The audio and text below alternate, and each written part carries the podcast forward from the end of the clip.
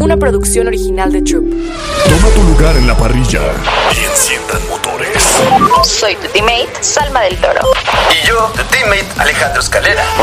Esto es Final Lap. Arrancamos.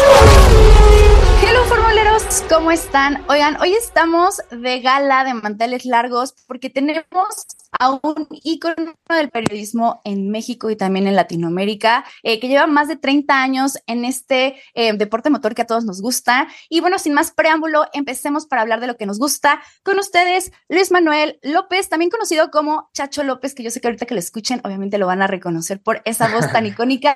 ¿Cómo estás, Chacho? Hola, ¿qué tal? ¿Cómo estás? Es un gusto saludarlos. La verdad es que me da mucho gusto acompañarlos en este episodio del podcast. Y bueno, pues ya listos para comenzar temporada y pues listos para hablar de lo que más nos gusta, que es la Fórmula 1.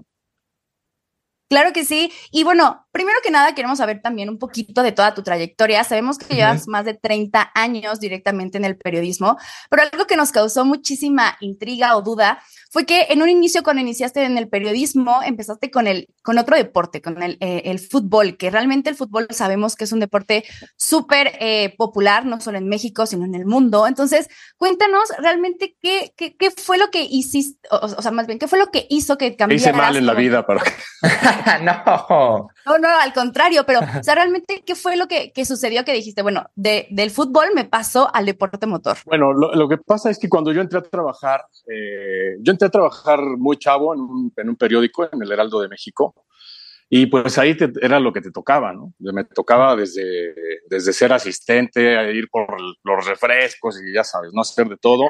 Y me empezaron a dar eh, algunas oportunidades para cubrir entrenamientos de los equipos de fútbol, hacer algunas entrevistas. Después eh, me empezaron a dar oportunidades para ir a, a los entrenamientos de los boxeadores, por ejemplo, a los partidos de béisbol, en fin cosas que mucha gente tal vez por diferentes causas no querían hacer y yo le tenía que entrar y así fue como le empecé a entender a diferentes deportes. La verdad es que yo he sido, pues, como tú dices, periodista y he estado en el medio deportivo toda mi vida, aunque muchos deportes no me gustan. La verdad, el deporte que más me gustaba o lo que más me gustaba eran las carreras. Y pues obviamente yo la, lo que le tiraba era las carreras. Entonces, estando ahí en, en, el Heraldo de México, eh, cuando llegó el primer Gran Premio de México en el 86 de la segunda etapa, me dieron chance en el segundo año, es decir, en el 87, fue cuando me dieron chance de ir a hacer una nota.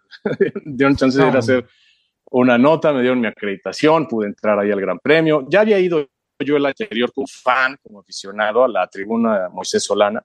Y bueno, la verdad la experiencia es algo increíble. ¿no? Yo por eso creo que he sido alguien que ha tenido muchísima suerte en mi carrera porque desde muy joven estuve metido ahí, adentro de, de la Fórmula 1 y ahí me acabé de envenenar. ¿no? A mí me gustaba mucho porque eh, yo seguía la Fórmula 1 por la televisión. Eh, el primer gran premio que vi en mi vida fue el Gran Premio de Mónaco en 1981. Y a partir de ahí me, me, me, gustó muchísimo, me gustó muchísimo todo el tema. Me gustan siempre los coches, ¿no? Aprendí a manejar muy chavo, siempre he estado metido en todo eso.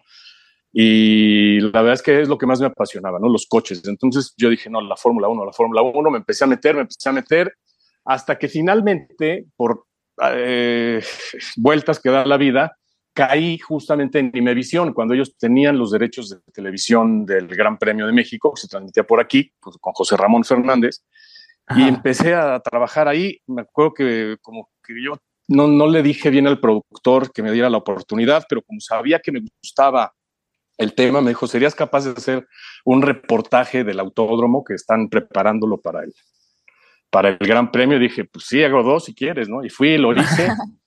Y a partir de ahí ya me empezaron a dar la responsabilidad, fíjate cuál era mi responsabilidad, como sabían que, como veían que yo conocía a todos los pilotos y todos los coches, antes los pilotos llegaban en vuelo comercial, llegaban Ándale. en, Lufthansa y en Air France, en Alitalia, entonces tenías que irte al aeropuerto y estarlos cazando ahí, pero como van bajando, antes podías entrar a las salas del aeropuerto hasta el fondo, ¿no? Hasta la puerta del avión. Entonces, cuando veías bajar a toda la gente, muchas, muchas personas no identificaban a los pilotos y yo sí los conocía, ¿no? Yo conocía a todos.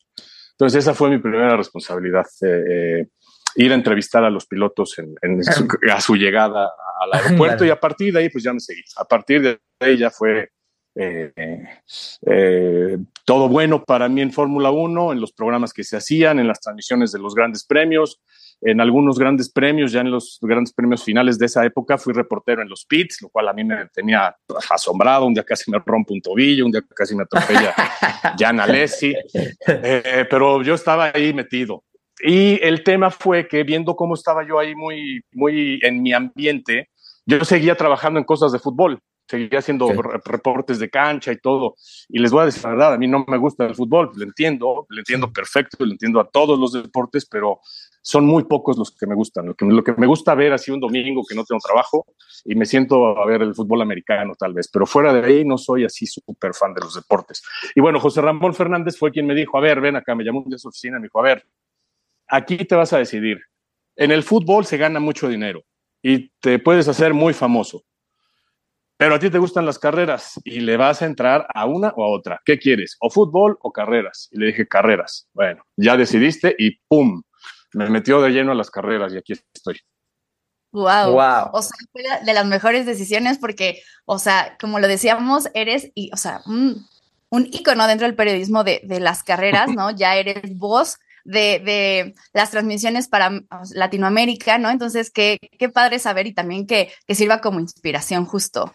No, pues muchas gracias por, tus palabras. Em, mira, yo creo que eh, en este medio siempre hay que tener, eh, siempre que te vas a dedicar a este medio, siempre hay que tener eh, versatilidad, hay que saber adaptar a las circunstancias, porque mucha gente que nos ve trabajar a nosotros, por ejemplo, eso le pasa a todos los que trabajamos en la Fórmula 1 de alguna u otra manera, ¿no? Que te dicen, oye, ves que vas a los grandes premios y entras a los pits y entras y conoces a los pilotos y viajas por todo el mundo. Cuando lo haces ya por más de 20 años ya no te gusta tanto. Ella ¿eh? viajar cada ocho días ya se vuelve un problema. A mí me tocó una época muy interesante aquí, no, no de Fórmula 1, sino de la serie IndyCar, pero imagínate, yo empecé con las primeras temporadas de Adrián Fernández y después se retiró Adrián Fernández de la, Indica, de la serie Champ Car y yo seguía. Entonces me eché 14 temporadas consecutivas viajando prácticamente todo, casi todas las semanas. Entonces sí llega a ser pues eh, eh, difícil, pesado, hay que adaptarse, pero también creo que una de las cosas importantes de nosotros como periodistas de este, en general, eh, el periodismo deportivo, nosotros tenemos que sabernos adaptar. Y si a mí, por ejemplo, en el, en el año 2016, mis jefes aquí en Fox Sports me dijeron, oye, como saben que también pues, entiendo a los deportes olímpicos algo, un poquito, a los deportes de invierno, porque fui a varias Olimpiadas o a varios Juegos Olímpicos, como se debe decir, me dijeron, oye, sabemos que estás en plena Fórmula 1, pero necesitamos que te vayas a Brasil a hacer la cobertura. Y pues dije, claro, pues, lo tengo que hacer, es mi trabajo y, afortunadamente creo que no me fue tan mal, creo que salí, salí más o menos adelante, pero siempre, siempre creo que algo que debemos tener en la cabeza los periodistas deportivos es que tenemos que entenderle a todo para tratar de aportar en la medida de lo posible y tratar de hacerlo bien. Eso es lo que yo he tratado de hacer pues en estos ya no sé ni cuántos tengo, muchos años de carrera en todo esto. Yo, yo te quería preguntar, bueno, primero que nada es que qué envidia de la buena que tú llegaste a ver a, a, un campeonato de Nicky Lauda, a Ayrton Senna, a Nelson Piquet, a todos esos, que, qué bonito habrá sido verlos este, en vivo, bueno, en persona, en sus tiempos. Pero te quería preguntar, a tu yo de, hace 30 años o, que apenas estaba iniciando en este mundo, ¿qué consejos le darías o qué le dirías ahorita ya con toda la experiencia que, que tiene? Bueno, yo, mira, siempre, siempre hay gente que se, a la que te puedes acercar y preguntarle. Creo que eso es algo fundamental. Yo por, una, pues no sé, por una forma, mi personalidad, una forma de ser que tengo, soy muy serio, soy muy callado en muchas cosas. Me cuesta mucho trabajo em, platicar con la gente, ser abierto en ese sentido. Poco a poco lo he ido modificando, pero el yo de esa época era peor. O sea, yo no le preguntaba nada a nadie. Eh, yo, yo sentía que yo me podía comer el mundo yo solito. Y creo que ahí fue donde fallé muchas veces. Creo que ahí eh, fue donde no tuve muchas veces la inteligencia para poder eh, adaptarme a circunstancias o para prepararme más y mejor, ¿no? Para, para poder hacer un mejor trabajo, para, para, poder, no sé, a lo mejor destacar un poco más o más. Em, yo creo que el, el, gran punto de esto es que eh, esa persona que era yo en los años 80, me, costaba mucho sentarme, por ejemplo, a preparar una nota que escribía o una transmisión o un programa de radio. Y hoy, pues tengo que, como, como, si hubiera empezado a, aprender a estudiar, eh, después de que trabajé, por ejemplo, con José Ramón en, en, TV Azteca y en Imevisión, pues tuve que aprender a prepararme, tuve que aprender a preguntar, aprender a hacer cosas eh, para mejorar las eh, cualidades o, las cosas que yo puedo desarrollar de mí mismo. Y creo que ese es el, ese es el consejo que yo siempre les, le doy a la gente, ¿no? Que están tratando de hacer esto. Hay que, hay que buscar la mejor forma en que te puedas preparar, sobre todo ahora que tiene, hay, todos tenemos un montón de información y creo que eso, eso te va a dar una ventaja, el que tú tengas la seguridad de que estás haciendo hasta el 100% de, la chamba que hay que hacer, pero antes de llegar al, micrófono, ¿no? Antes de estar ya plantado frente a una transmisión, frente a una cámara, frente a una computadora, lo que quieras. Claro, y además, obviamente, eh, la gente que nos escucha en Final App es mucha, mucha gente joven, entonces qué, qué padre el poder escuchar este consejo que te lo darías a ti mismo hace 30 años, pero que también les puede servir a, todos los, los eh, las personas que nos están siguiendo ahorita en Final App. Y Chacho, la verdad es que ya queremos entrar de lleno. Estamos ya a una semana de que comience la temporada 2023. Y cuéntanos, eh, ¿cuáles son, fueron tus, eh, tu percepción eh, acerca de los test pretemporada? ¿Cómo los viste? Cuéntanos un poquito más. Bueno, pues sí, eh, mira, creo que en todas las pretemporadas es difícil ver el 100% de los, de los coches. creo que sí vemos en algún punto el 100% de algunos pilotos sobre todo los novatos, ¿no? Los novatos salen a hacer cosas para que los tomen en cuenta y creo que vimos buenas, buenos trabajos. A mí me gustó mucho lo que hizo Logan Sargent en el segundo día, que hizo una gran cantidad de vueltas, no se equivocó, fue rápido, fue consistente. Eh, me parece que es un chavo que ojalá crezca, todavía es difícil decir, va a ser un fenómeno, pues ojalá, ojalá le vaya bien. Me gustó mucho Drogovic también, que vaya, eh, cuando tú trabajas en, en cualquier cosa junto a alguien que sabes que es eh, muy superior y que es un cuate que, que, tiene el empaque que tiene Alonso, es difícil no, no retraerse un poquito. Y el chavo lo hizo muy bien. A mí me parece que también es un gran talento. Ojalá tenga más oportunidades, pero bueno, ya sabemos que cuando San Stroll, que seguramente será como para la segunda carrera, pues adiós Drugovic y volverá, y volverá a la Fórmula 2. Pero mira, eso fue, eso fue algo que me gustó, que los novatos están muy bien. Eh, faltó ver, por ejemplo, eh, a Oscar Piastri, que creo que pues, por las características de McLaren vamos a, vamos a tener que esperar un poco. Y en términos de las escuderías, bueno, pues mira, obvio, Red Bull es el equipo a vencer. Creo que han hecho un trabajazo con el coche. Eh, el coche es una gran evolución del RB18 con cosas muy puntuales. Y creo que eso les va a dar una base más sólida. Eh, después, obviamente, creo que va a estar muy rápido Ferrari. Incluso lo, comentaba en una entrevista que le hice a Checo y me lo comentó fuera de micrófono. Diciendo, no, no, creo que no va a ser, ser Ferrari. Eh, obviamente Mercedes no se le puede descartar porque aunque tengan muchos problemas y que estén en muchas dificultades o que no le entiendan o incluso, déjenme decirles algo, que estén blofeando, o sea, que estén coyoteando y que estén diciendo, no, qué problemón está, el sandbagging. como las típicas, exactamente, el sandbagging, que es ya típico en Mercedes, es típico en Hamilton. Yo creo que van a, van a sacar algo muy fuerte, si no en las primeras cuatro o cinco carreras, a partir de la temporada europea fuerte, la temporada europea dura, ahí vamos a ver un Mercedes ya capaz de ganar y de, meterse. Pero eh, a grandes rasgos es eso, y creo que esto pinta el, el hecho de que si, si se cumplen las, eh, las previsiones, digamos, que vimos a un Aston Martin fuerte, ¿no? Aunque vaya, entendamos una cosa, es Alonso, estaba obviamente tratando de causar una impresión y es muy fácil de pronto que pues, le den un poquito más de galleta que de, lo que tienen otros coches y por eso pueden sobresalir. Pero lo que sí es, eh, es importante es que el equipo trae un cambio de concepto y una energía diferente. Y creo yo que faltaron equipos para, como para arreglar o acabar de componer la parte media. A mí me parece que anda bien eh, Alfa Romeo, hay que ver cómo, cómo caminan. Ya el segundo año con Valtteri y con Joe va a ser distinto.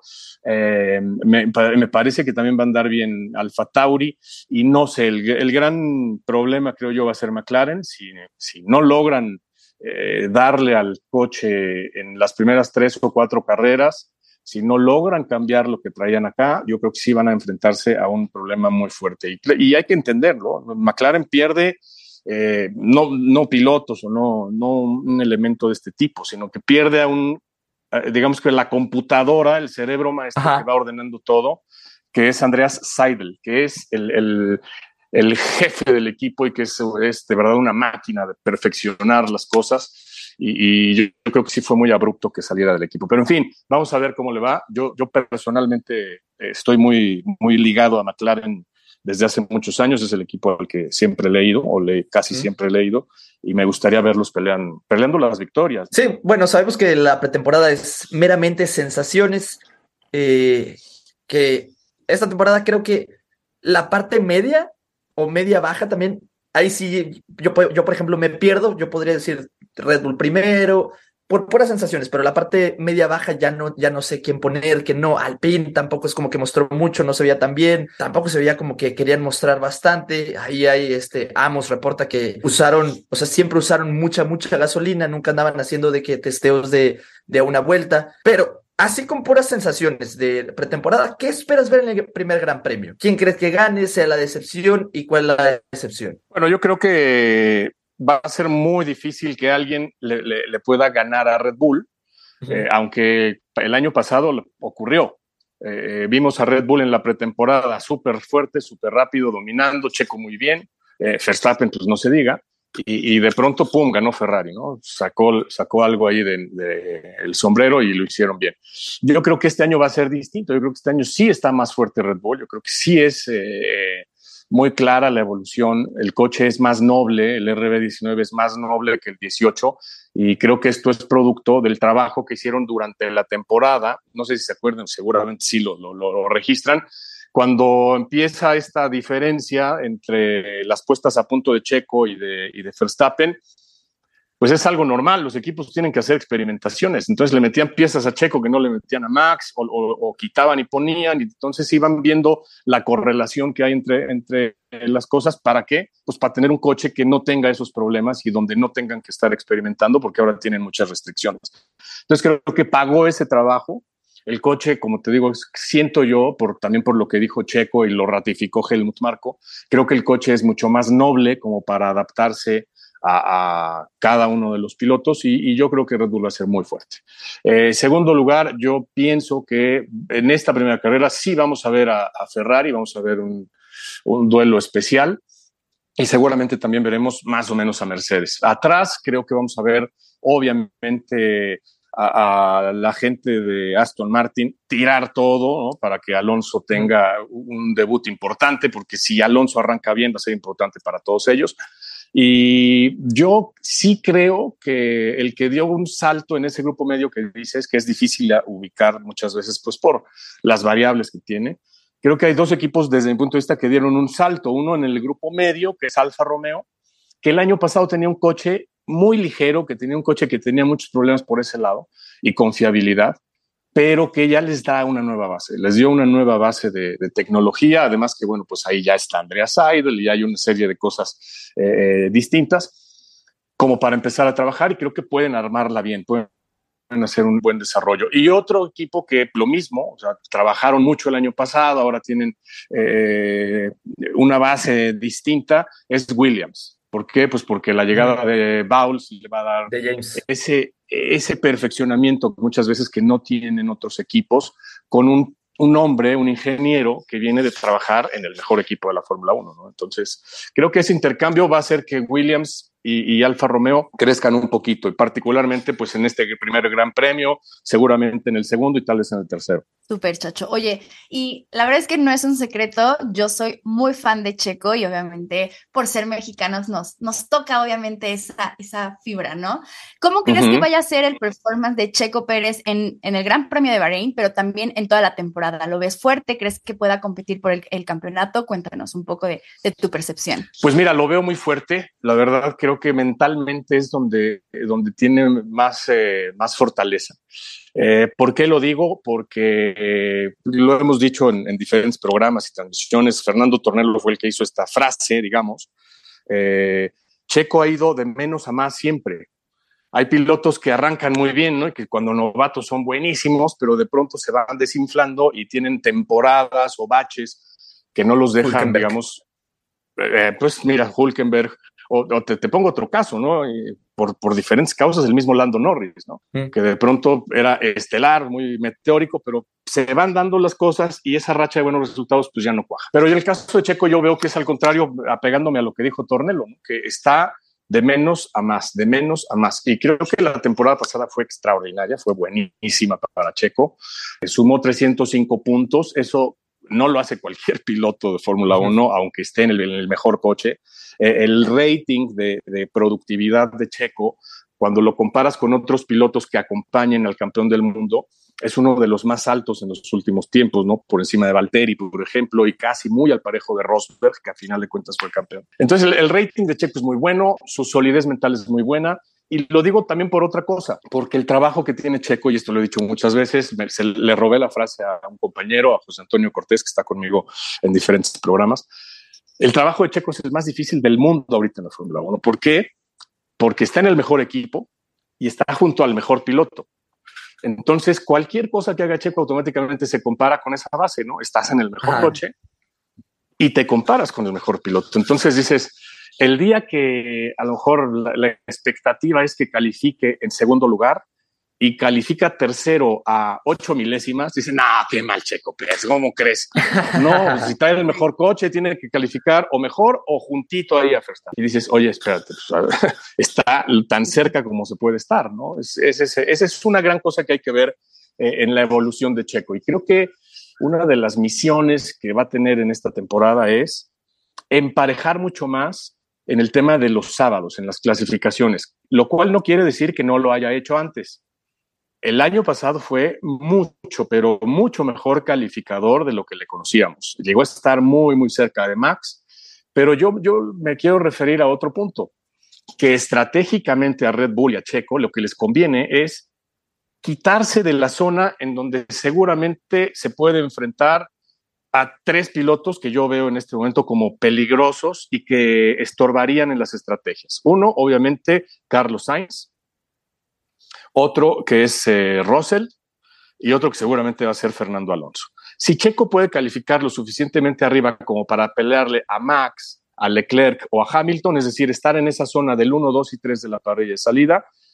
Checo va a tener mucha oportunidad, como ya lo hizo eh, casi todo el tiempo el año pasado, de tener arrancadas sólidas, muy buenas, muchas veces incluso por encima de Max, que lo respete y que vaya, lo va a respetar seguramente, o, habrá órdenes de equipo, no lo sé, hay que, habrá que ver cómo serán las carreras, pero creo que en ese punto Checo paulatinamente va a ir adquiriendo confianza. Porque si nos pasan cosas como lo que pasó, por ejemplo, en Austria el año pasado, en donde en, el primer, en la primera remontada la hace muy bien y al llegar a la segunda sección de curvas, ¡pum!, toque con, con Russell por no ceder el espacio, por no salirse un poquito de la pista y se echó a perder una carrera que iba a ser buenísima para Checo. Entonces creo que ahí está en una zona Checo en donde tiene que ir eh, trabajando consistentemente, ¿no? Consistentemente. En calificación, estar entre los dos, los lugares, la polo obviamente sería fantástico todo el tiempo, pero sabemos que va a ser difícil, pero estar dos, tres, cuatro, dos, tres, cuatro, esa es la zona en donde se va a quitar la molestia, digamos, lo digo entre comillas, de tener que competir con Leclerc, con Sainz, con Russell o con Alonso o algún otro piloto que brinque por ahí, porque eso descompone las estrategias. Eso hace más difícil que, cuajen las estrategias eh, de Red Bull, quita tiempo. Entonces yo creo que esa es una de las misiones de Checo. y respondiendo finalmente, Salma, lo veo muy bien. Yo veo que Checo puede ganar un par de carreras más de lo que hizo el año pasado. Puedo, creo que puede llegar con facilidad a los 330, 340 puntos. Creo que va a, superar el tercer lugar en el Campeonato Mundial de Pilotos. No sé si va a poder pelear el campeonato porque para eso eh, tienen que pasar muchas cosas, ¿no? Tendría que ser Checo extremadamente regular, porque tiene el mejor coche, obviamente, pero necesita ser muy, muy, muy regular. Necesita aprender a leer muy bien en el campeonato y actuar conforme a lo que pase con Verstappen. Y ahí esa es una obvia, ¿no? Verstappen debe tener un bache. Si no tiene Verstappen un bache, es muy difícil que, que, te pueda sobreponer, porque, como decíamos, aparte no es nada más Verstappen, ¿no? El día que, el día que Verstappen tenga un bache, ¡pum! Se va a meter Hamilton. Y el día que, que se pueda meter Leclerc, se va a meter Leclerc. Entonces ahí creo que ese, esa zona es en donde Checo tiene que andar muy fino, tiene que ser, tiene que ser muy bueno y creo que no sé si va a pelear el campeonato, no me atrevo a decirlo, no me atrevo a negarlo, pero yo creo que esta temporada puede ser la mejor temporada en Fórmula 1 hasta ahora de Checo Pérez. Ojalá, porque yo estoy emocionadísima. Ajá, como mexicanos estamos muy pues emocionados. Justo por ahí va este, la siguiente, porque es que tenemos, hicimos una dinámica para que eh, la gente que nos escucha pues le pueda preguntar varias cosas y, pusieron dos preguntas muy interesantes, pero le quiero decir la primera que iba más o menos en ese tema. háblame de tú porque pues, me hace sentir viejo. ¿Tú crees que Red Bull deje pelear a Checo Pérez con gran libertad contra Max Verstappen o va a haber órdenes de equipo? Eh, mira, eh, Red Bull es de esos equipos donde casi siempre hay órdenes de equipo. Eso es una realidad, no la podemos negar. Así ha sido la historia de Red Bull. Esté Checo Pérez o no esté Checo Pérez, acuérdate de las órdenes de equipo que le metieron a Weber, las órdenes de equipo que le metieron al, mismo, a otros, otro tipo de pilotos, ¿no? Como Sebastián Bordé, que se enojaba por eso cuando trabajaba ahí. En fin, em, yo creo que va a depender mucho de lo que te decía, de que, de que Checo sea regular, en calificación como para no abrirle huecos a los de atrás. Y segundo, eh, la regularidad en la temporada. A mí me molestó muchísimo que las órdenes de equipo el año pasado vinieran apenas en el Gran Premio España. Cuando dices, oye, Verstappen no tiene necesidad de en la sexta carrera asegurar un resultado. Si no es primero, es segundo, seguramente. Entonces, mm, no me pareció nada. Creo que es una muy mala estrategia por parte de Red Bull, pero así es. Eh, yo creo que a diferencia de lo que piensa mucha gente, tampoco es que el equipo esté en contra de Checo, porque el equipo, pues lo que más le conviene es que los dos pilotos vayan eh, creciendo y sumando a lo largo de la temporada. Yo creo que la gente de Red Bull sabe perfectamente que técnicamente Checo es un piloto que da un tipo de feedback que a lo mejor no da Max Verstappen y viceversa. Entonces lo que prefieren es que los dos estén peleando. Yo creo que no, no hay una preferencia clara ahí. Cuando esas preferencias es cuando pasa lo que pasó en el Gran Premio de Brasil. Cuando dices, a ver, esta sí es una situación definitiva, no para el campeón, no para el campeonato de constructores, pero para tu segundo piloto sí lo es. Para el, piloto está ahí peleando con el de Ferrari y lo que me parece también terrible es que Max Verstappen se, se pase las órdenes de equipo, desobedezca una orden de equipo. Que te voy a decir algo, ¿eh? igual pues, el resultado hubiera sido el mismo, igual y gana Leclerc el segundo lugar, al final, ¿no? Había un punto. De... Pero a mí lo que, lo que me molesta es que a pesar de tener este sistema tan rígido de órdenes de equipo, Red Bull de pronto se, se, brinca las trancas, ¿no? Y Max Verstappen particularmente. A mí eso no me gusta. Yo creo que eh, yo la verdad es que no soy tan fan de, de, Max. Lo reconozco como el mejor piloto de la actualidad, sin lugar a duda. Tiene un carácter del diablo. Sí, es un piloto. No, no es nada sencillo, pero eh, pues es el campeón y, hay, que, hay que entenderlo, ¿no? Es el, piloto que jala toda la atención del equipo, pues porque saben que es un piloto de seguridad, es un piloto que le das un coche más o menos bueno al que no le entiende y pum, te lo hace ganar. Sí, no, este, yo también pienso lo mismo. Eh, este, tenemos otra pregunta de Pedro Salamanca, Pedro-Salamanca 11 que nos dice, en tu opinión, ¿cuál fue la mejor temporada? Y yo le agregaría ahí, ¿cuál es tu piloto favorito de, toda, de todo lo que has visto de Fórmula 1? La mejor temporada de la historia, más o menos esa es la pregunta, supongo. Ajá, para ti. No, pues la, la, la de 2021 para mí y para creo que mucha gente ha sido lo más espectacular que hemos visto, un nivel de manejo brutal de los dos, tanto de Verstappen como de Hamilton. Eh, la, la, forma en que Checo reaccionó siempre a, trabajar por el equipo también me parece que contribuye mucho a, hacer una temporada redonda. Creo que pues, ¿qué, qué, cosa más espectacular que ver la definición de un campeón en el último momento de la última carrera. Creo que ese es el, como el pináculo ¿no? de, la temporada, porque además pues hay, otros, hay otras temporadas que ocurrieron antes, ¿no? La, de, la del 2008, por ejemplo, ¿no? La del 94 o la del 84 también. En fin, hay un montón de temporadas muy buenas que tienen muy buenos resultados, sorpresivos o controvertidos, pero yo creo que esta fue muy especial porque yo, yo la vez que soy de los que siempre trato de fijarme mucho en lo que hacen los pilotos y, respeto mucho a los pilotos. No, yo no soy fácil para, para criticarlos así por, o por lo que hacen o por cómo se visten o por esto, por lo otro, lo que declaran, sino por lo que, lo que veo que manejan y fuera de preferencias, vimos un nivel sorprendente de Max, una regularidad brutal, es rapidísimo, tiene un control extraordinario. Y lo mismo de Hamilton. O sea, vimos un nivel de dos pilotos al máximo nivel que puede haber en Fórmula 1. Y a diferencia de lo que piensan muchas personas que pues son como yo, ya viejones, que dicen, no, pero es que ahora ya no manejan, ahora ya todo es PlayStation y el simulador es, oye, manejar ese tipo de coches, con todo lo que hay que hacer para que ese tipo de coches estén todo el tiempo dándole durísimo y estén eh, eh, a las velocidades que, que, van, es muy difícil, es muy complicado. Los reflejos que hay que tener hoy en Fórmula 1 no son eh, son tremendos en contra de los reflejos que había que tener hace 30, 40 años. Los coches van muchísimo más rápido. Entonces yo creo que por eso es una de las mejores o la mejor temporada de la historia. Y bueno, pues el piloto que yo más admiro y que creo yo que ha sido el mejor piloto en la historia de Fórmula 1 es Juan Manuel Fangio. Para mí Fangio fue... Eh, un piloto que vaya, llegó a Europa ya viejo, llegó de correr coches de turismo, eh, siendo mecánico, sin tener pues, toda, toda la infraestructura tal vez que tenían los pilotos que estaban en Europa con las fábricas como Alfa Romeo, Maserati, Ferrari, Mercedes. Y llegó y la, y la gente lo hizo, lo hizo suyo, ¿no?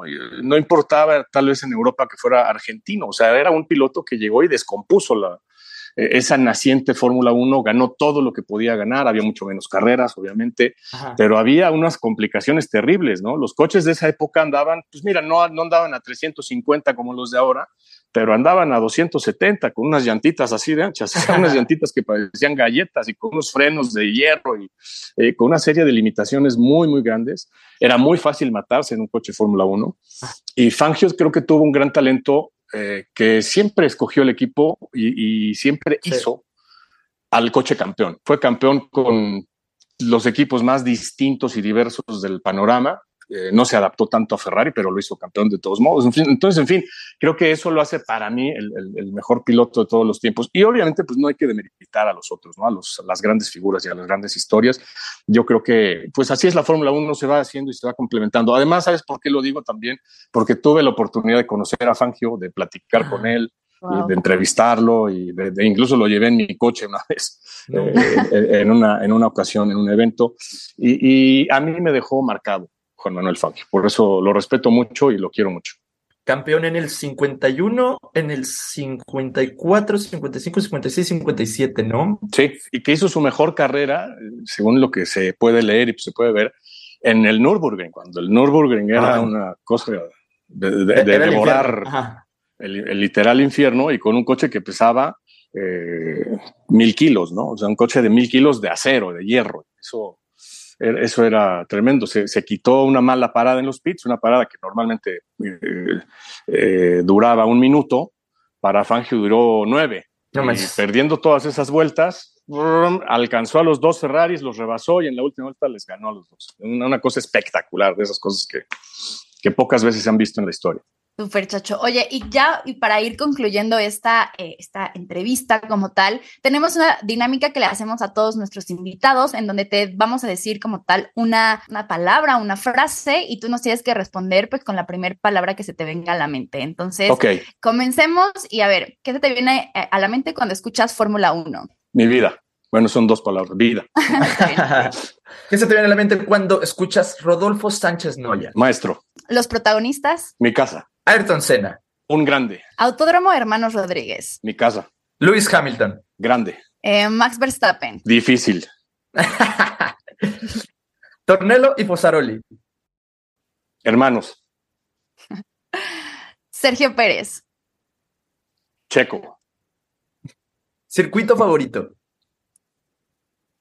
Suzuka. Periodismo deportivo. Mi profesión. Pues, Chacho, realmente estamos súper felices de que nos hayas tomado estos minutos. La verdad es que para nosotros eres inspiración y todo, y para la gente que nos escucha. No sé si nos puedas decir tus redes sociales para que también toda la gente que nos escucha te pueda seguir. Sí, claro. Muchas gracias. Primero que nada, gracias por la invitación. Eh, muchas veces es complicado que, que, coincidamos porque, vaya, ustedes tienen eh, su, su, ritmo, yo tengo el mío, los medios de pronto se, se desajustan, pero pues ya saben que con mucho gusto eh, acudo a la invitación, me gusta estar en contacto con, con eh, personalidades como ustedes que están haciendo un buen trabajo de, de seguimiento de la Fórmula 1, les deseo lo mejor, que tengan mucho éxito en lo que emprendan. Y em, bueno, pues estoy en las redes sociales, en Twitter, estoy en arroba chato-lml, esa es mi cuenta de, de Twitter. Eh, estoy también en Facebook, tengo página de Facebook, no, últimamente no la he visto mucho, pero ya estoy poniéndome al corriente. Estoy en Instagram igual con arroba chacho-lml y también entré a TikTok, la verdad es que no le entiendo todavía, pero de repente ahí pongo algunos videos, igual el, el nombre es el mismo, arroba chacho-lml. Antes de que te vayas, me gustaría pedirte que si nos puedes decir tu quiniela, ¿cómo crees que va a quedar en el podio en, en Bahrein? Es algo que siempre hacemos. A veces puedes atinarle, puede que, puedes que no te puedes atrever muchísimo. ¿Cuál sí, crees siempre- que es top 3? Siempre lo hacemos, siempre lo hacemos en el show de la Fórmula 1 y siempre lo, siempre fallo, pero no importa, me atrevo. Este, mira, yo creo que va a ser 1-2 de Red Bull, va a ganar Max, va a ser el segundo Checo y el tercero va a ser Hamilton. Creo que ese va a ser el podio. Me gusta bastante. A Me A ver, ver qué tal, a ver cómo nos va. esperemos que, esperemos que, que se cumplan las previsiones. Pero yo, yo sí creo que va a ser una buena temporada, una muy buena temporada. Y la verdad es que aquí, aquí como, como aficionado, se los digo, yo quiero que le vaya muy bien a Checo, yo quiero que le, que le siga yendo muy bien, porque de esto depende que las nuevas administraciones de Red Bull señalen a, a este piloto mexicano como el mejor piloto que han tenido fuera de sus campeones del mundo si quieren, pero tiene posibilidades de ser campeón del mundo. Lo que necesitamos nada más es tiempo, ¿no? Que las cosas se den. Por arriba de Weber también. Pero muy por arriba de Weber, o sea, Ajá. si, si veías manejar a Weber, o sea, Weber tenía unos altibajos bien marcados y, y ves a Checo manejar y dices, "Oye, este, este chavo es un, es un chavo que, tiene una gran sensibilidad, que sabe correr muy bien las carreras, que trabaja para el equipo, que, que tiene una, una, una, una mejoría, un progreso enorme. Imagínate, el otro día en un programa, el Chapulín Díaz dijo una frase que nos quedó ahí grabada y nos dio mucha risa, pero tal vez sea, y, y realmente es la verdad. Checo Pérez aprendió a cuidar bien las llantas como si él las pagara. ¿Y sí? Sí, la- las cuida tanto como si él las pagara, las paga el equipo, ¿no? Pero aprendió también de esas épocas que vivió Checo, en donde corría los karts, y, y a mí me consta, porque yo lo vi muchas veces, eh, correr en los karts aquí en México. Eh, Che- el papá de Checo y su hermano y su hermana y, y toda su familia llegaban, y para cada uno de los hermanos tenían un juego de llantas, y a lo mejor usadas, y con eso tenías que correr y tenías que ganar. Y, creo que Checo lo aprendió muy bien. Yo creo que por eso, por esa historia de éxito que hay detrás de Checo, pues la verdad yo sí, vaya, quiero que le vaya muy bien, quiero que sea que sea eh, campeón del mundo y que sea el mejor piloto que tenga Red Bull. Eso, es, eso creo que es la meta. Pues Chacho, ya somos dos. La verdad es que ya estamos súper contentos y felices por esta temporada y nuevamente, pues agradecerte tu tiempo y estaremos muy pendientes de las transmisiones que hagas ahí con, con todo el equipo de Fox. Al contrario, muchas gracias, Alma, mucha suerte, mucho éxito. Muchas gracias, Alex, mucha suerte, mucho éxito. Y bueno, pues un saludo a todos los amigos de Final Up. Nos, nos seguiremos viendo. Y bueno, Alex, ¿qué te parece si ahora sí nos enfocamos con la primer carrera de esta temporada del 2023 y comenzamos con la previa de Bahrein? Gran Premio de Bahrein. Por fin, Salma por fin regresó Fórmula 1. La verdad que yo ya estaba desesperado, yo ya quería ver mínimo rodar a los coches. En serio, ya que hagan tiempos. Sabemos que el tiempo en pretemporada no es lo más como de referencia, no es como lo más importante, los tiempos.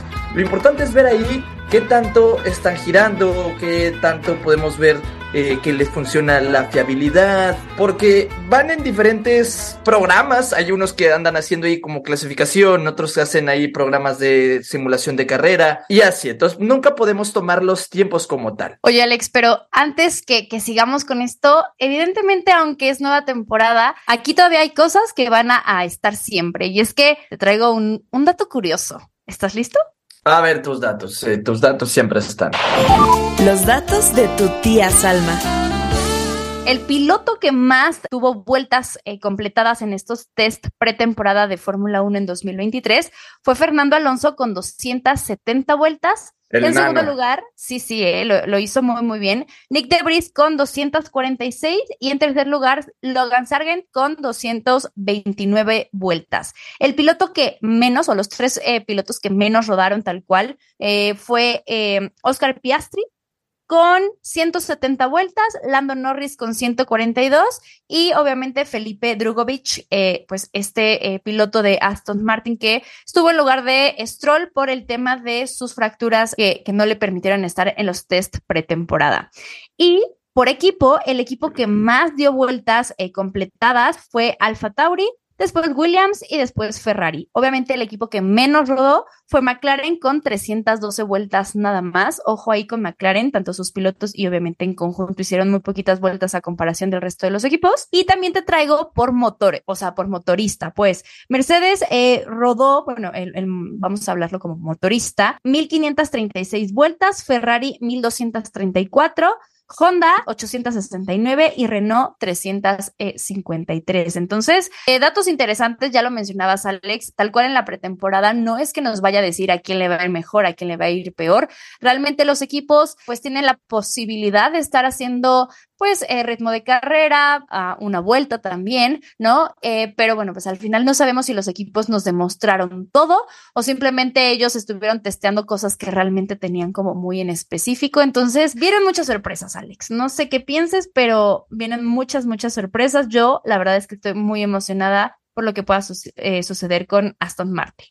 Sí, le, le decía a Chacho que la pretemporada es mucho de sensaciones nunca te puedes fiar. En algún momento un equipo puede ir mal o, parecer mal en pretemporada y la primera carrera, pum, te hace algo porque se está escondiendo. Eso que siempre se veía eh, con Mercedes. Mercedes ahorita está diciendo que su diseño del W14 no convence, que no salió, que están preparando un Mercedes B, cosas así, cosas por ese estilo, a lo que se llama sandbagging. Eso es algo que Mercedes siempre hacía todos los años y terminaba ganándolo todos los años, desde, desde 2014. Entonces, no sé si creer porque en 2022 también dijeron eso, eso era verdad, ahora sí fue verdad, era como esa historia, es verdad, de, viene el lobo que se va a comer a las ovejas y así, al pastorcito que iba y le contaba al pueblo, y lo dijo tanta mentira, algo así es con Mercedes. Tenemos a Red Bull, que yo creo que es la referencia de todo, Red Bull rodó muchísimo, no tuvieron errores, practicaron muy bien con los dos pilotos, se les vio muy rápido, casi parecía que sin esforzarse más, sin andar ahí tratando de cómo lucirse, podían hacer buenos tiempos, lograron hacer muchas cosas, el coche se veía muy estable, si te ves las cámaras on boards, la salida, la entrada de las curvas, se ven perfectas a manos de Checo y a manos de Verstappen. Ferrari se ve bien, se ve muy rápido, pero siguen con el problema de la degradación de neumáticos que tanto les costó el año pasado. El año pasado yo creo que fue esa la razón por la que también Ferrari no lograba ganar mucho por el desgaste de los neumáticos tan rápido que hacen. Y sí, como, como decías, Aston Martin yo creo que es la sorpresa y yo creo que es el que se lleva los títulos completamente de esta pretemporada y me emociona, de verdad me emociona. Sabemos que Aston Martin no es, alguien me estaba diciendo en, Instagram que si es producto de suerte que Aston Martin esté ahí, no lo creo. No, Siento que es producto de, de muchas cosas. Tipo, Aston Martin comenzó a hacer una reestructuración completa, eh, tienen el nuevo jefe de equipo Mike Crack, contrataron a Dan Fallows, que era de Red Bull, era el aprendiz de Adrian Newey, y luego tenemos a Eric Landin, el ex jefe de aerodinámica de Mercedes. Se hicieron de, de gente poderosa, se hicieron de gente sabia. Están invirtiendo en nuevas instalaciones, que de hecho es donde presentaron su coche nuevo, todavía no están terminados, pero ahí lo presentaron. Ellos están apuntando alto y se puede ver, se puede ver que está dando frutos probablemente no sea el Aston Martin que ah, le va a pelear al Red Bull. Eso sí que no lo creo. Sí, no. No creo que le pelee. Sí, incluso Fernando Alonso ya en una entrevista dijo como, oigan, a ver, dimos un paso muy grande, ya tal cual no creemos estar en la posición del año pasado, pero el, competir con Red Bull o Ferrari todavía está como muy lejano, o sea, también hay que ser realistas, pero pues el avance se vio, ¿no? Definitivamente, eh, y como lo dices, Alex, creo que también el tema de la actitud, yo cuando vi... Eh, eh, cuando mostraron el monoplaza, realmente la actitud se veía, la actitud de querer ganar, esta, esta forma de, o sea, que lo proyectaron, creo que fue muy, muy buena. Y yo creo que sí, Aston Martin nos va a poder dar, pues, muchísimas alegrías, más obviamente porque está Fernando Alonso, que, ojo, es un súper piloto. Lance Stroll creo que lo va a poder hacer muy, muy bien, pero la verdad es que Fernando se le ve muy feliz, muy contento y como dices, o sea, al final la pretemporada nos está dando esta sensación que ojalá no nos equivoquemos. No, yo creo que nos va a dar sorpresas, nos va a dar alegrías. Y está el meme, que no es tan meme, de la 33 de Fernando Alonso, la victoria número 33. Y fíjate que me encantaría bastante, me encantaría bastante la victoria número 33 y el podio 99. Soy de esos que le emociona. Es que hay mucho, ¿no? Esto, esto es algo también para el público latino. Hay muchos que como que no consideran a Fernando Alonso como un gran piloto, que para ellos no es wow y no sé, a mí me emociona, me causa mucha ilusión ver al nano, a Fernando Alonso, otra vez peleando contra, ejemplo, Lewis Hamilton, que en una que otra carrera te puede andar peleando contra Verstappen, contra Checo. Lo que puede hacer ese sujeto, amiga, con sus manos, es brutal. O sea, te peleaba mundiales con el tercer, cuarto mejor vehículo, él iba en segundo, Vettel en primero, en el campeonato mundial, mientras que Felipe Massa, su compañero, iba en octavo, séptimo. ¿Cómo explicas eso? Ni, no tengo ni la menor idea. Talento. eso, eh, ajá, eso es lo que yo, o sea, sí me emociona realmente. Y Stroll, ¿por qué no? O sea, a Stroll ya se le vieron destellos por ahí con el, con el Mercedes Rosa en 2020. no en todas las carreras era muy, muy poderoso, pero se veía poderoso tipo en Turquía, que fue cuando hicieron la, la pole position. Stroll sí se ve que tiene pues sí lanza unos destellos de vez en cuando. Claro, seguramente nos va a dar alegrías, eh, pero sí, como dices, la verdad es que a mí, o sea, si, me preguntas, digo, wow, qué cool por Aston Martin, pero me inclino por, por Fernando Alonso y espero que sea una temporada muy, muy grata. Pero, ¿qué te parece, Alex? Sí, eh, pues comenzamos con, con todo lo que necesitan saber los formuleros para, pues, obviamente, pues tener toda la, toda la información para este gran premio de Bahrein. Te cuento, Alex, que este gran premio llegó al calendario de Fórmula 1 en 2004, o sea, tampoco es que tenga tanto tiempo, y ha tenido tres diseños eh, de, pista, o tal cual el trazado ha sido tres veces, eh, bueno, más bien eh, son tres tipos de diseños, y bueno, pues cuando sucedió todo el tema del coronavirus, hubo un gran premio de Bahrein y el gran premio de Sakir, que bueno, pues tal cual fue cuando Chequito Bebé, pues lo ganó, ¿no? Denominado el gran premio de Sakir en 2020, y bueno, pues fue una versión exterior a la pista.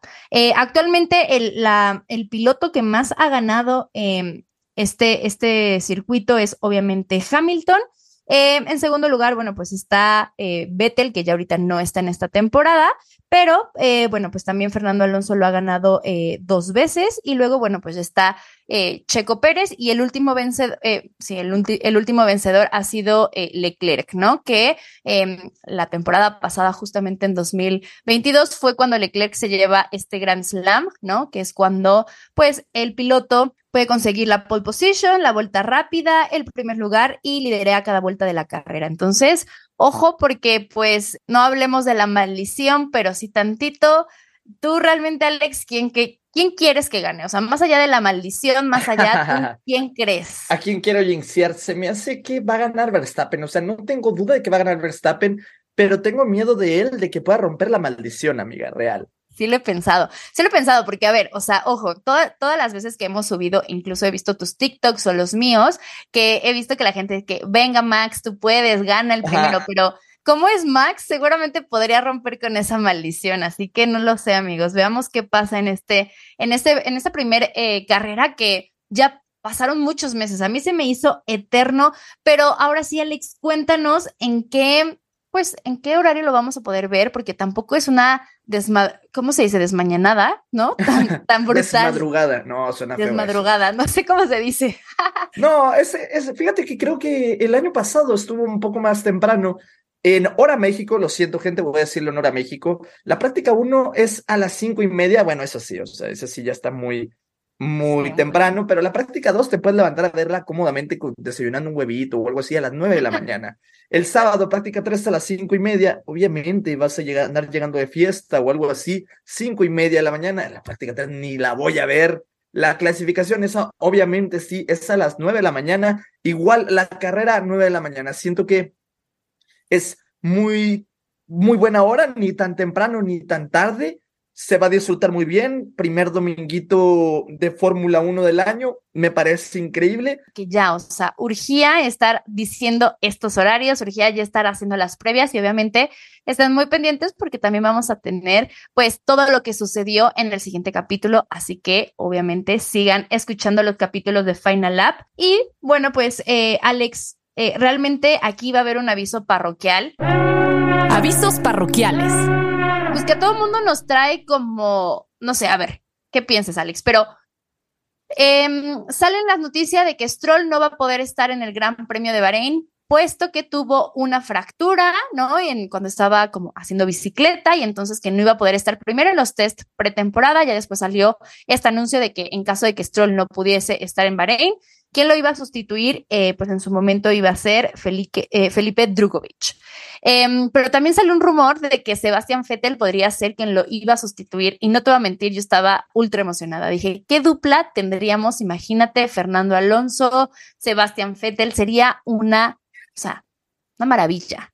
Pero resulta que no, ya nos dijeron, no, si Stroll no puede, Drugovic es quien lo va a hacer, que realmente creo que lo hizo muy bien en los test pretemporada. Entonces, pues, amigo, vamos a tener a otro piloto. Em, otro rookie Exacto, otro rookie y otro piloto eh, latino. Entonces, eso también me, llama la atención porque eh, Felipe es de Brasil, entonces la verdad es que bien por él, ¿no? Sí, no, bastante. De hecho, a mí me gusta la decisión que tomó Aston Martin de darle oportunidad, porque, ok, si traen a Vettel, sería directo a la nostalgia. Obviamente, yo amo a Vettel y sería como, wow, ver a Vettel en este Aston Martin en el AMR 23 al lado de Fernando Alonso sería algo muy, muy épico, pero ya tomando en cuenta a largo plazo, siento que Felipe Drogovic, campeón de Fórmula 2, trae muy, muy buen currículum, que se le dé la oportunidad es algo muy necesario. ¿Por qué? Para ver a futuro. Porque si no, ¿cuándo le vas a dar la oportunidad? Nomás lo usas para, para los test y ya. Pues no, o sea, me gustó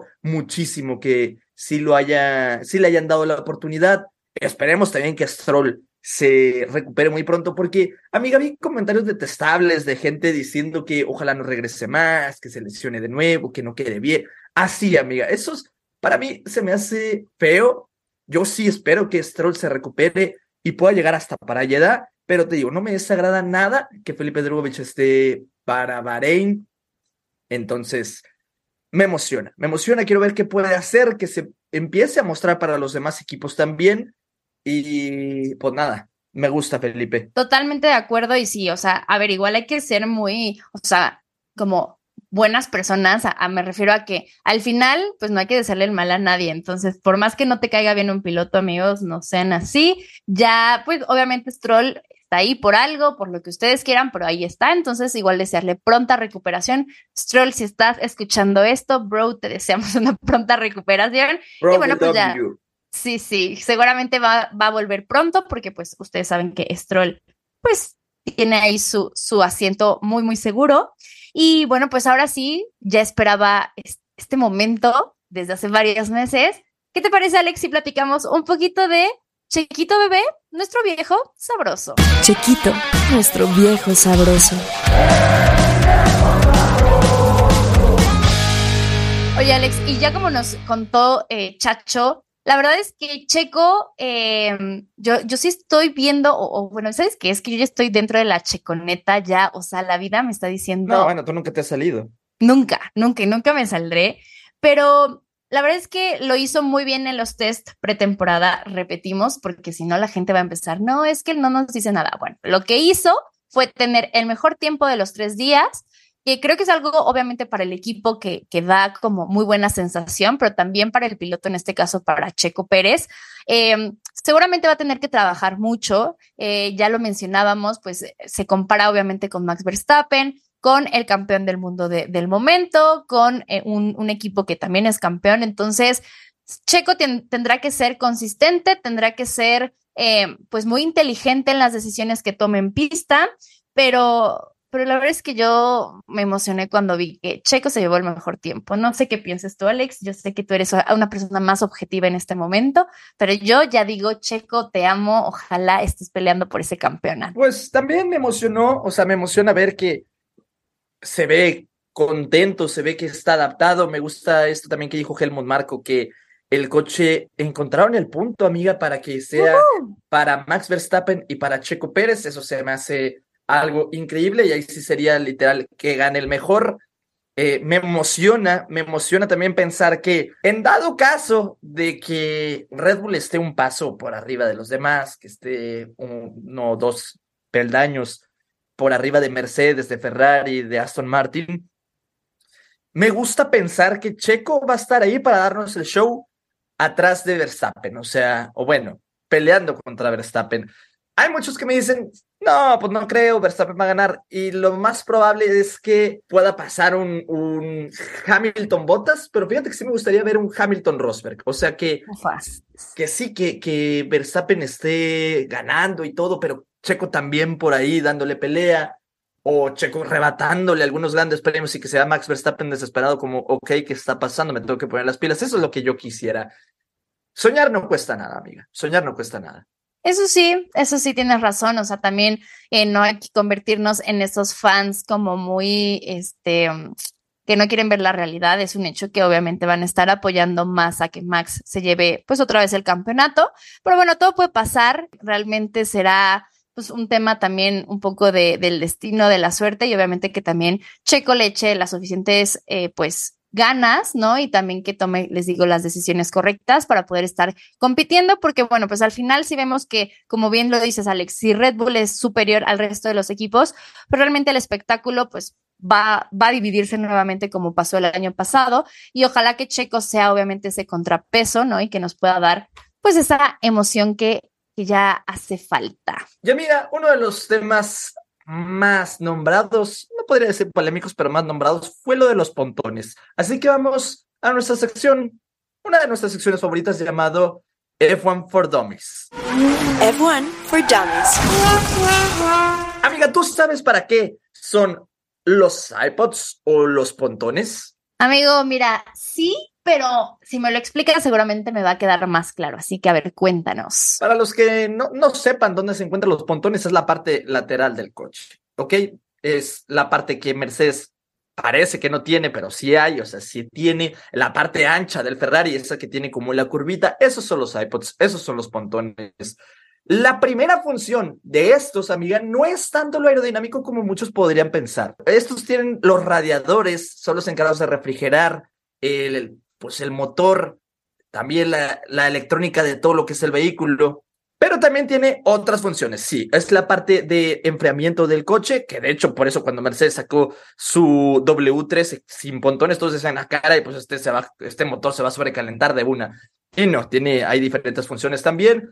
El segundo, su segunda función también es, tiene una estructura lateral de impactos. O sea, por motivos de seguridad, la Fórmula 1, la FIA han dicho con ciertas normas estrictas cómo deben de ser los pontones o qué deben tener estos para evitar que el piloto salga herido en caso de algún golpe de lado, que como sabemos pasa seguido eh, entre con las mismas llantas. Por eso, eso también es la función de los pontones, refrigerar y ser de seguridad para los impactos. Y ya como la última, que sí, es la parte aerodinámica que muchos la han sabido usar, uno de ellos Red Bull, Ferrari, lo que parece ser que Mercedes no está logrando, es guiar el aire de la parte de, adelante a la parte de atrás. Para eso sirven los iPods. Amigo, tú como siempre, mira, de lo difícil lo pasas a hacer más sencillo. Así que formuleros, también díganos de qué les gustaría que aquí nuestro buen amigo Alex nos esté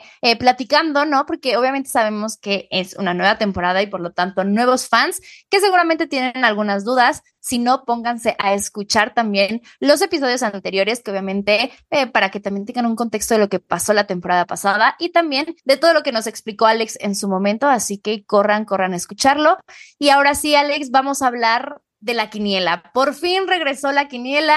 Eh, no sé, yo me acuerdo que tú me debías algunas cosas, pero ahora sí hay que hacerlo bien. O sea, sí, sí, o sea, ya hay que ponernos retos, ya hay que ponernos cosas que hacer para que pues, también la gente diga que cumplimos, porque si no va a ser bien aburrido. Entonces, Alex, dime, ¿cuál crees que sea tu podio para este gran premio? La quiniela. ¿Qué te parece si vamos sumando puntos y el que tenga mayor puntos le da una gorra al otro al final de temporada? Ufa, órale. ¿Va? Uf, me encanta la idea. Sí, Va, hecho. Vamos por Pero a puntos. ver, pero dime, ¿quién va a quedar en primero, segundo y tercer lugar? Verstappen, Checo, Alonso. Ok, ¿eh? Ojo, aquí mira, todos los fans y más los españoles están diciendo, venga, venga, Alex. Eh, mi podio yo creo que va a ser también Max. Voy a poner en segundo lugar a eh, Leclerc y en tercer lugar a Checo Pérez. Esa va a ser, eh, ese va a ser mi podio. Espero, espero que esta temporada realmente le atine, porque amigo, la neta es que la temporada pasada no me fue tan bien. Y mira, una gorrita, la verdad es que sí me caería excelente Mm. para mí, eh, para mi colección. Dudo que lo vas a tener. Y bueno, Alex, ese es mi podio. La verdad es que yo creo que va a ser una carrera muy interesante. Pero, ¿qué te parece si escuchamos a nuestros invitados de cómo creen que va a quedar, pues, el podio de este gran premio? ¿Qué onda amigos de Final Lab? Soy Frank, me pueden seguir en mis redes como F1 Frank-bajo en TikTok o Frank F Pacheco en Instagram. Y mi predicción para el primer Gran Premio del 2023 será, primer lugar Charles Leclerc, segundo lugar Chequito Pérez y tercer lugar Max Verstappen. Hola, soy Ani y mi podio para Bahrein es P1 Checo Pérez, P2 Charles Leclerc, P3 Carlos Sainz. ¿Qué tal amigos de Final Lap? Yo creo que este fin de semana en el Gran Premio de Bahrein, el primer lugar se lo llevará Max Verstappen, seguido de Checo Pérez y la sorpresa será de Lewis Hamilton para cerrar el podio de ganadores. Saludos. Hello, mi nombre es Alexandra Loé, host de Dueñas del Balón, y para esta primera carrera de la Fórmula 1 en el circuito de Bahrein, mi pronóstico es Max Verstappen en el primer lugar, Chequito Pérez en el segundo, y en el tercero me imagino algún Ferrari que me gustaría que fuera mm, Carlos Sainz. Así mis pronósticos para el Gran Premio de Bahrein. Chao. Hola, soy Your Formula One Girl y mi podio para Bahrein es primer lugar Max Verstappen, segundo para Checo Pérez y tercero para Charles Leclerc. Pues la verdad es que suenan interesantes sus podios, a ver quién gana, a ver quién pierde. Pero pues Alex, dime, ¿dónde te podemos seguir en tus redes sociales ya que vamos cerrando este episodio que la verdad, de mis favoritos? Me pueden encontrar en mis redes sociales Instagram y Twitter como Alex Escalera17. Me pueden encontrar como Escalera F1 en TikTok, en Twitch y en YouTube. Amigo, pues son todas. Así que tú, excelentemente bien. Y a mí me pueden encontrar en todas las redes sociales como Salma-del Toro. Y también los invito a que se unan a mi liga de F1 Fantasy, que bueno, pues se llama Hello, ¿cómo están? De todos modos, en mis redes sociales les puse el código para que ahí nos unamos todos y obviamente estemos jugando, que la verdad está muy, muy divertido. Y pues nada, muchísimas gracias por estar otra vez con nosotros, una temporada que estamos iniciando desde cero. Y Alex, volveremos, Volveremos más fuerte. Bandera cuadros. Esto fue Final Lap. Una producción original de Troop. Me llamo Alex Rocha del podcast Así Emprendí y cada semana entrevisto a empresarias y empresarios donde nos comparten cómo lo hicieron para crear y crecer su emprendimiento. El objetivo de Así Emprendí es que mucha gente conozca estas grandes historias, se motive y emprenda. Nos vemos cada semana.